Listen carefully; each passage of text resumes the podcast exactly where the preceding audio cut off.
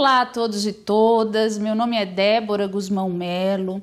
Eu sou médica geneticista e estou como professora aqui no Departamento de Medicina da Universidade Federal de São Carlos desde 2006. Clique Ciência, um dropcast sobre pesquisas científicas desenvolvidas no Brasil, na voz dos próprios pesquisadores. Nesses 16 anos de UFSCar, o nosso grupo de pesquisa tem desenvolvido algumas contribuições relacionadas à área da genética comunitária, que é a minha linha de pesquisa. O que é genética comunitária? A genética comunitária é a área da pesquisa na genética clínica que se ocupa não somente dos problemas relacionados à atenção e saúde do indivíduo e da sua família, mas também no nível comunitário e populacional. Né? Então, por exemplo, quando a gente fala em pesquisa na área da genética comunitária, a gente se preocupa com o acesso da população ao teste do pezinho, à triagem neonatal. A gente se preocupa com a prevenção e a frequência de defeitos congênitos ao nascimento. A gente se preocupa com a prevenção da deficiência intelectual a gente se preocupa com aspectos relacionados à educação e saúde que abordem a genética.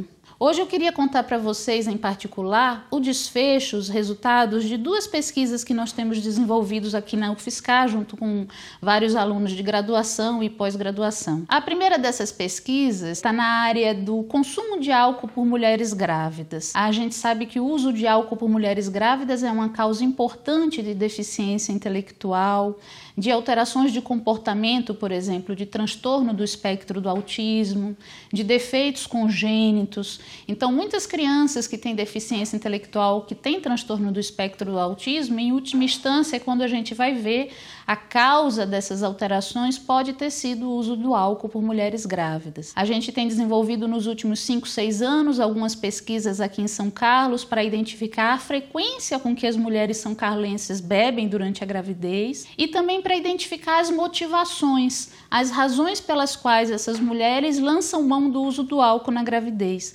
Temos observado, por exemplo, que a gravidez é encarada como um período de grande vulnerabilidade por essas mulheres e às vezes em função das dificuldades que elas encontram durante o período da gravidez, elas acabam lançando mão do uso do álcool como um mecanismo de compensação, um mecanismo de coping. Uma outra pesquisa que nós temos desenvolvido aqui em São Carlos nos últimos cinco anos e com o apoio da FAPESP diz respeito a investigar a qualidade de vida de famílias que têm um filho com uma doença genética rara ou com deficiência intelectual. Porque normalmente a presença desse filho ou dessa filha que vai demandar cuidados especiais e que vai ter algumas necessidades de saúde específicas, modifica a dinâmica da família.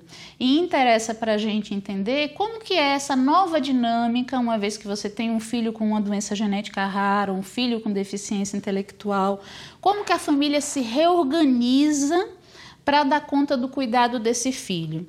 O que as nossas pesquisas têm mostrado é que existe o que a gente chama de familismo.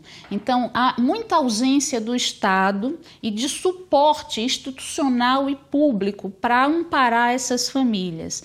E muitas vezes o cuidado, a atenção, tanto no nível da saúde quanto no nível da educação dessas crianças com necessidades especiais, elas são colocadas na conta da família, como se só a família tivesse que cuidar dessas crianças e o Estado, a sociedade não tivesse também que dar um amparo, que dar um suporte para essas famílias. Esse é um problema no nosso país porque as famílias são colocadas numa situação em que elas sozinhas têm que resolver demandas e as necessidades dos seus filhos com doenças genéticas raras.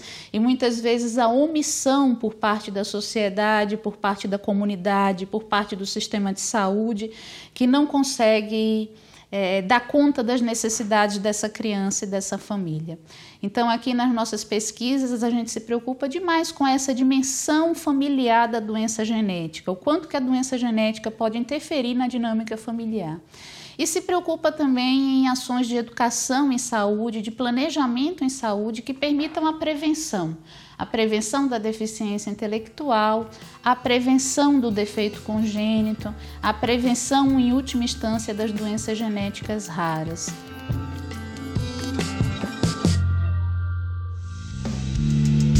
Ciência é uma produção do Laboratório Aberto de Interatividade para Disseminação do Conhecimento Científico e Tecnológico, o LAB, e do Centro de Desenvolvimento de Materiais Funcionais, o CDMF.